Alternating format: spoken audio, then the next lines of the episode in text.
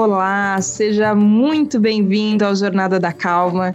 Eu sou Helena Galante, que há exatamente um ano acompanho vocês toda segunda-feira e hoje eu estou muito feliz porque o nosso programa comemorativo de um ano de Jornada da Calma é com uma pessoa que eu admiro demais e estava doida para entrevistar desde que esse programa começou, o professor Mário Sérgio Cortella. Seja muito bem-vindo, professor. Que bom, Helena. Fico agradado com a Fago e mais ainda de participar, claro, né, de uma comemoração. Eu gosto muito né, de comemorações eu sempre lembro que comemorar não é sinônimo de festejar. A gente também comemora, isto é, lembra junto de coisas que nem sempre são boas, mas quando se pode comemorar festivamente, aí é melhor ainda. Né? É bom, é melhor, é melhor mesmo. Professor, agora em junho vai ser lançado o livro A Diversidade, Aprendendo a Ser Humano pelo selo Litera Books. E eu fiquei encantada a começar desse subtítulo Aprendendo a Ser Humano. E quando, enfim, tive a oportunidade, isso é uma boa coisa de ser jornalista, né? Que a gente consegue ver o livro às vezes antes dele sair.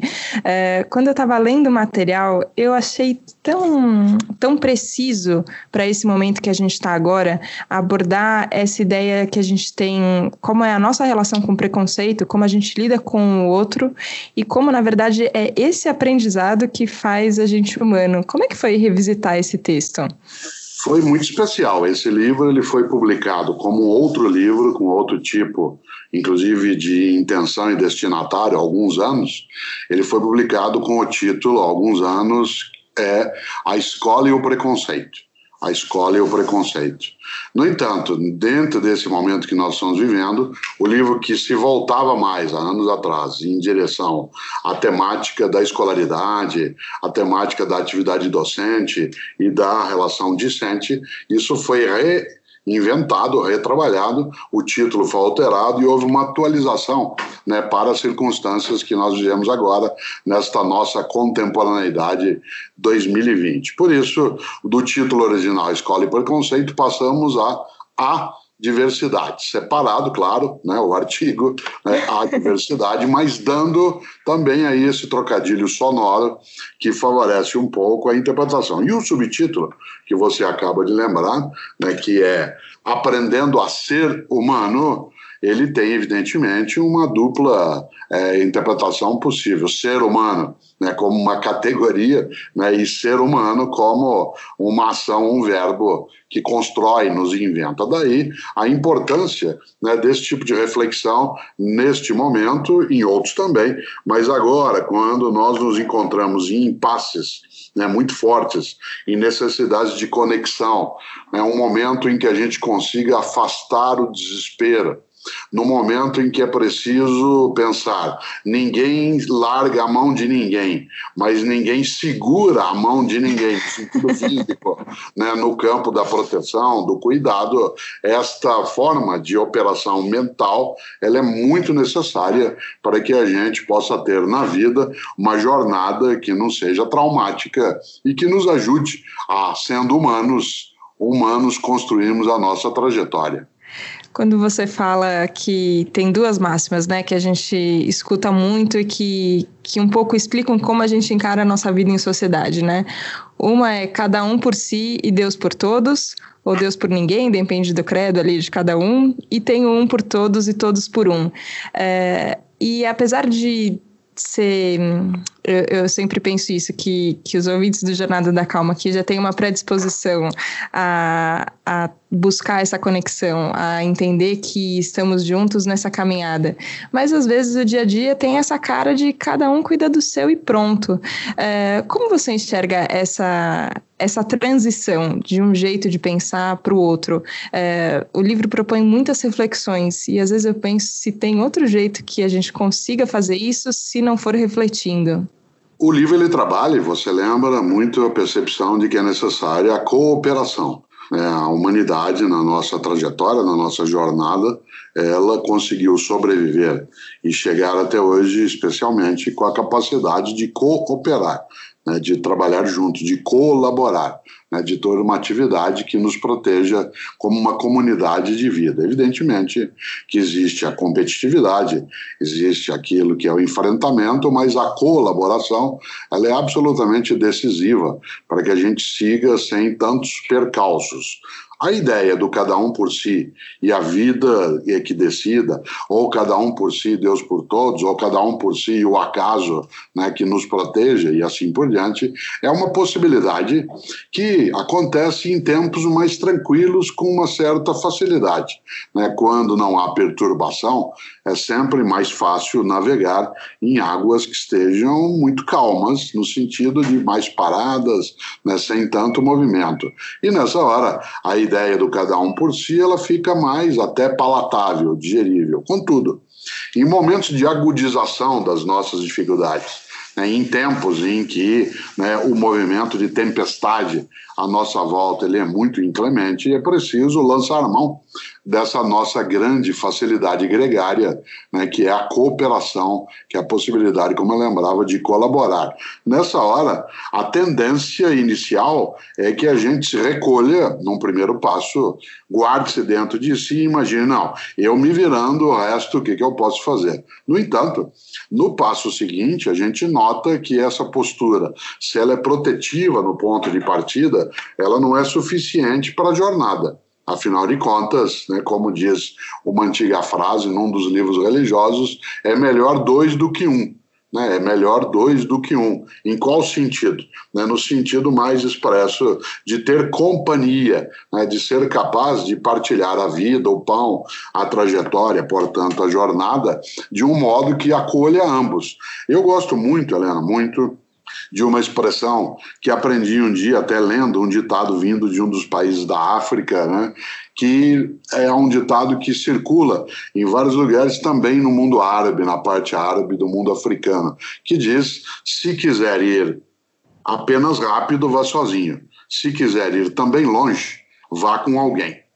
Veja só, se quiser ir apenas rápido, vá sozinho. Mas se além de rápido quiser também ir longe, vá acompanhado. Isso vale para uma caminhada, agora né, bloqueada, vale para cozinhar, vale para lavar louça, vale para meditar, vale para estudar. Né? Se quiser ir somente rápido, vá sozinho. Mas se além de rápido também quiser percorrer né, uma distância maior, vá acompanhado, porque isso oferece mais condições de fazê-lo. Daí que o livro a diversidade tem a intenção de favorecer a nossa reflexão sobre irmos não só mais rapidamente para aquilo que desejamos, mas também né, mais é, distantes para não guardarmos a nossa energia apenas no ponto inicial. Eu tenho ouvido você falar muitas vezes, e agora eu acho que, que as pessoas têm procurado muito, né? Pontos de sabedoria. É, tenho visto muitas entrevistas suas e às vezes as pessoas ficam chocadas com o seu otimismo, é, que eu acho que para quem te acompanha na CBN, na Escola da Vida, ali com a Fabiola, enfim, é, tá, tá acostumado a, a te ouvir falar desse jeito. E eu fico pensando se esse jeito que não é não é romântico, assim, no sentido de não enxergar a realidade. E eu acho que quem lê o livro quem te escuta tem sempre essa noção de muita lucidez, de não passar pano para nada do que está acontecendo. A gente está observando tudo que está acontecendo realisticamente, mas eu observo que você tem esse ponto de vista mais positivo. Isso tem a ver com você se sentir acompanhado? Você se sente muito acompanhado na sua jornada, Cortella? Helena, tem muito a ver com gratidão à existência, aquilo que eu chamo de reverência à vida a possibilidade de imaginar que a vida é uma dádiva, é um dom, é um mistério, é algo né, que nos envolve, nos permite ser, mas nós não estamos solitários nessa vida. Nesse sentido, ser solitário ou solitária poderá não ser a escolha de algumas pessoas. Mas, para aquelas que não escolheram ser solitárias, é preciso que a jornada que a vida nos coloca né, ela indique caminhos que, acima de qualquer coisa, não se deixem abater, desanimar por aquilo que, sendo complexo, não é uma impossibilidade. Claro que eu posso ser pessimista, mas que ganho eu com isso? O pessimismo, ele é a incapacidade em várias situações de enxergar alternativas. Se a vida já é uma dificuldade grande, nesses tempos ela o é mais ainda, o pessimismo de nada fará com que eu consiga passos que sejam melhores. Né? Uma pessoa pessimista, ela de maneira geral, ela acaba se tornando também amarga. Repito, se a vida já é difícil, carregar dentro de mim também a descrença de que haverá saída ou alternativa vai amargar ainda mais e dar um sobrepeso né, esse tipo de fardo que alguns entendem na própria vida. Obviamente que eu não posso ter um otimismo ingênuo.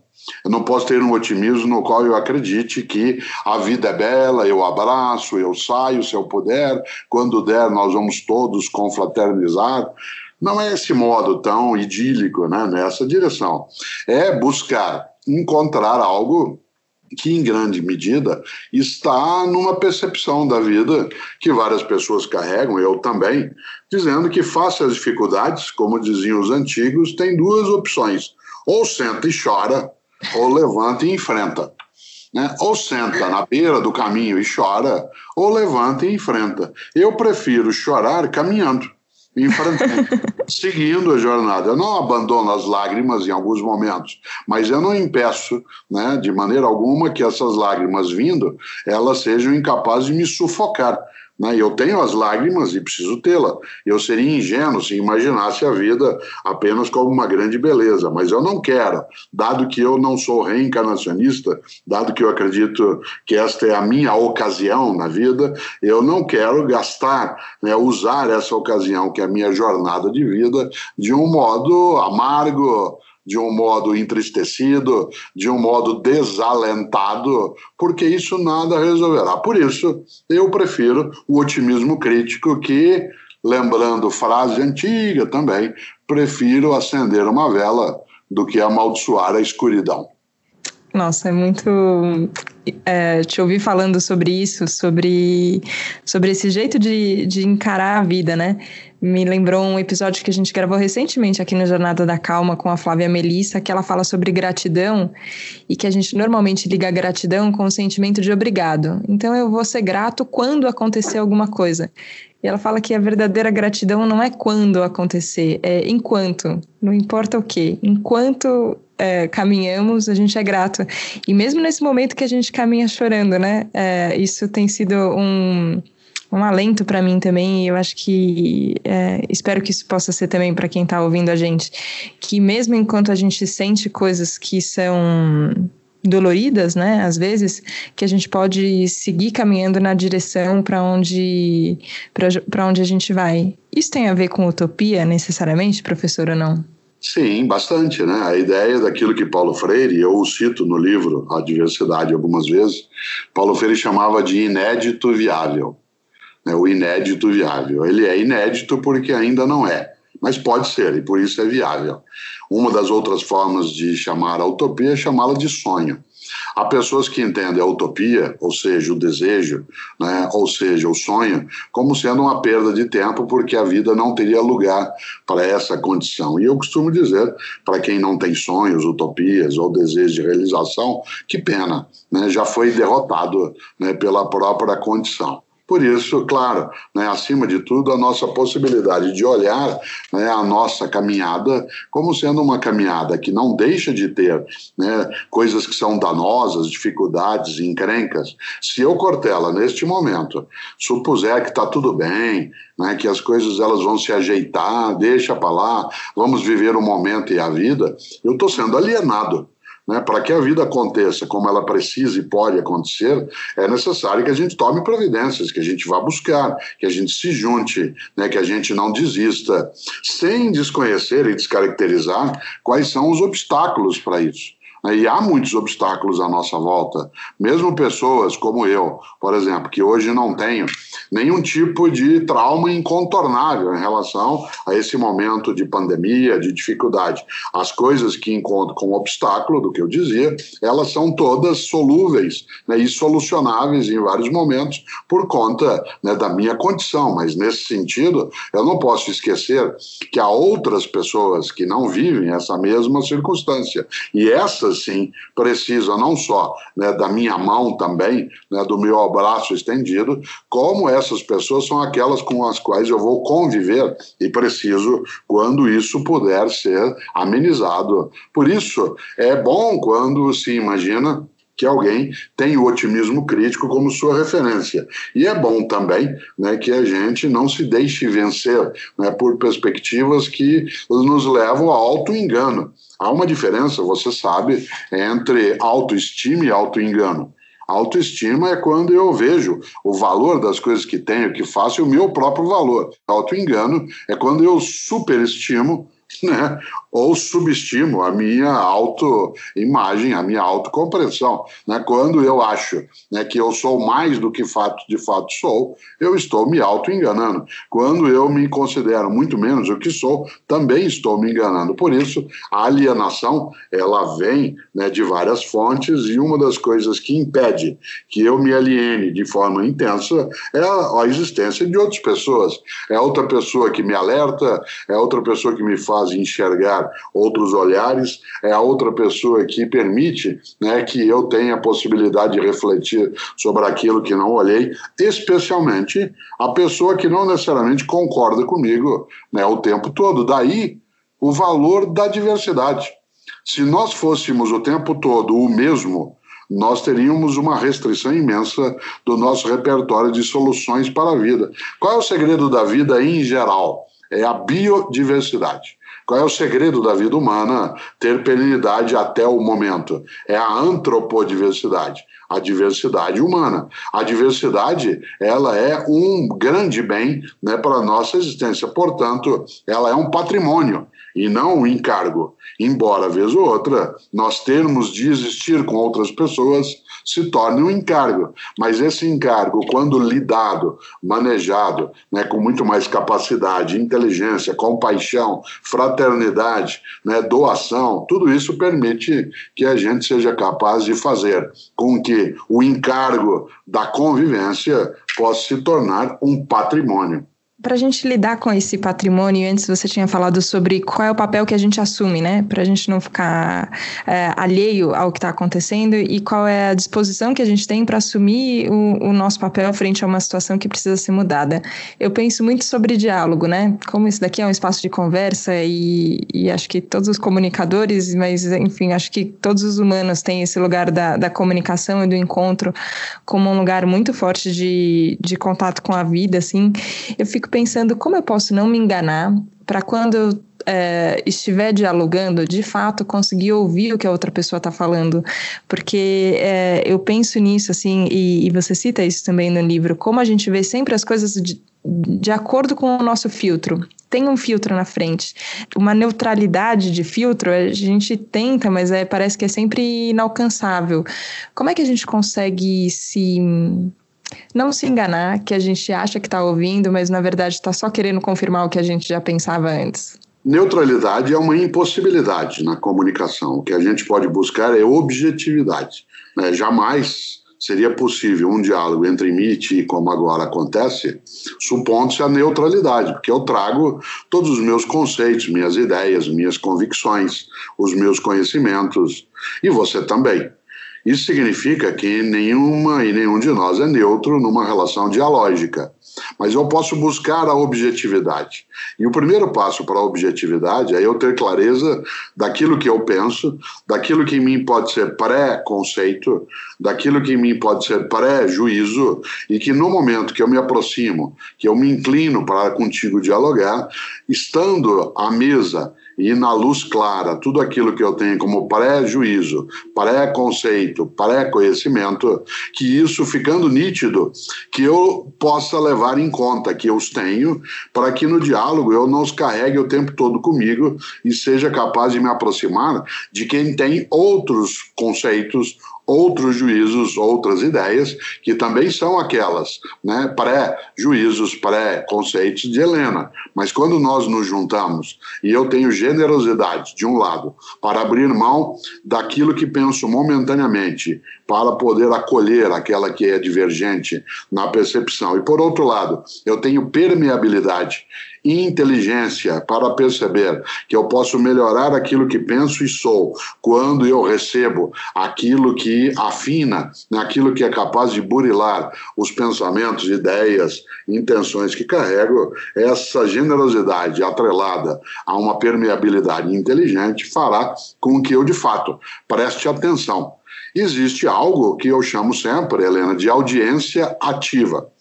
Quando se tem um diálogo, não necessariamente a outra pessoa está também falando. Por exemplo, nesse momento, enquanto nós aqui estamos dialogando, quem nos ouve está tendo uma audiência ativa. Não está falando no sentido de presença direta conosco, mas está participando.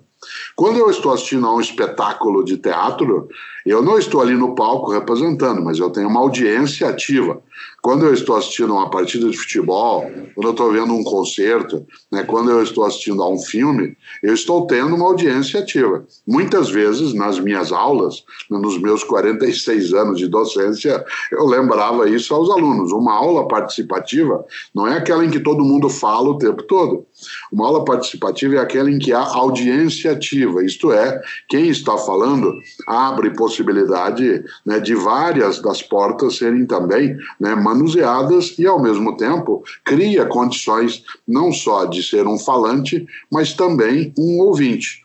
Nesse sentido, o diálogo ele é muito mais decente, ele é mais sincero e muito mais proveitoso quando eu tenho noção nítida né, daquilo que eu preciso deixar à mostra para mim mesmo, para que eu não seja dominado por aquilo que já pensava e possa, de fato, como eu lembrava, acolher aquilo que ainda não penso e posso vir a pensar ou, não pensando, entenda que de fato preciso continuar nessa mesma rota sem desse modo pensar. Essa postura de, de acolhida que você está falando, e, e eu sinto muito audiência aqui especificamente que, que nos escuta depois as, os retornos, as mensagens que as pessoas mandam, é, de fato é uma escuta muito ativa mesmo, que todo mundo participa e, e se interessa e se abre para ouvir. E é curioso, porque a sua voz faz isso com a gente, viu, professora? Agora que eu começo a ouvir você falando, é, parece que alguma coisa já diz: não, peraí, calma, deixa eu ouvir, deixa eu prestar atenção aqui direito. E nessa postura de acolhimento, eu fico reparando que às vezes não é só na voz, eu te sigo no Instagram Instagram também. Que bom. Eu vejo as frases que você coloca e sempre muito bem selecionadas, sempre me fazem pensar e sempre tem ali do lado um será? Será é. que é isso? Será que não é? Queria que você falasse um pouquinho sobre essa pergunta. Como é que é abrir espaço para esse será? Há alguns anos eu decidi né, que eu deveria fazer, vez ou outra, dentro do Instagram, no qual eu tenho né, um número grande de pessoas que me acompanham, são mais de 4 milhões e 600 mil pessoas, e elas precisam, sim, como eu, né, de situações que levem à reflexão. Vez ou outra é postado no Instagram algo que a gente chama de cartazinho cartazinho eventual, que você lembrou agora que acompanha, com um pensamentão para a vida e uma dúvida metódica. Ele é, normalmente, a cada dois, três dias ele vem à tona. E, normalmente, é uma selfie em que eu estou segurando o cartaz né, impresso numa folha de papel, ele está impresso e eu, à mão, sempre com uma caneta vermelha, para dar um destaque, escrevo será?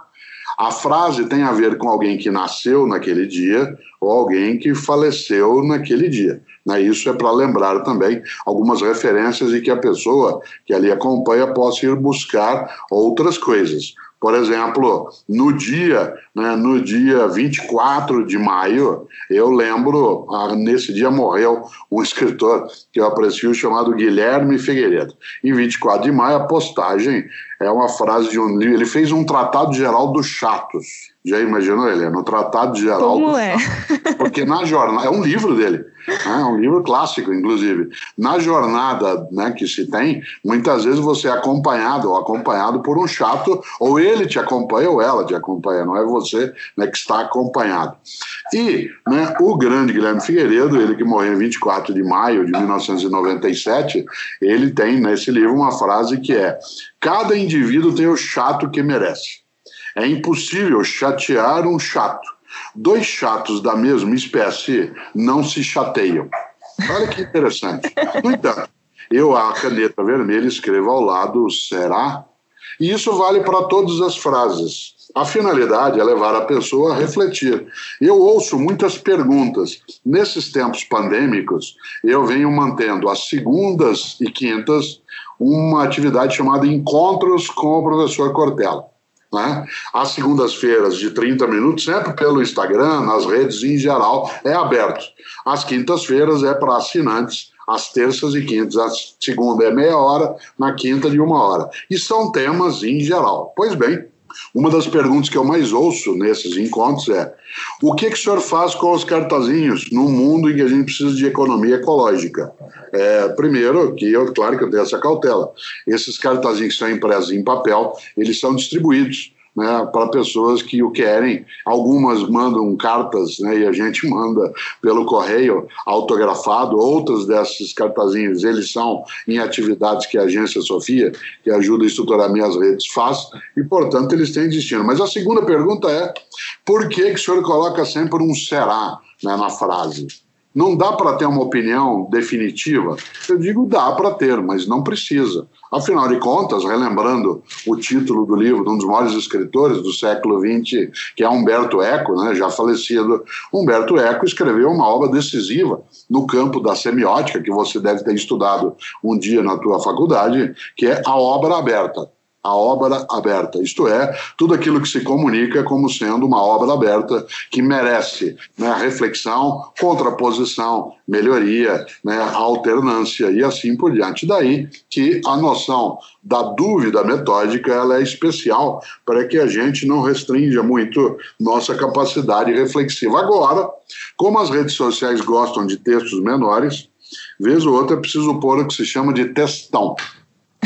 E agora eu comecei, né, nesses dias recentes, um cartazão. Cartazão. Aí é um cartazão, não um cartazinho que eu estou segurando, é um cartazão que vem com uma arte, aí com um texto de três, quatro parágrafos, com uma opinião minha. Aí é sem o será. Aí a pessoa que coloca o será mentalmente né, para ela poder refletir. Mas a minha atividade, como alguém da área de filosofia, alguém da área docente, é não só eu mesmo refletir, mas poder contribuir para que outras pessoas não tenham né, uma jornada automática robótica banal. E por isso o uso né, também dessas formas de ferramentas permite essa condição. E aí a gente, como dizia o grande João Cabral de Melo Neto, vai tecendo amanhã.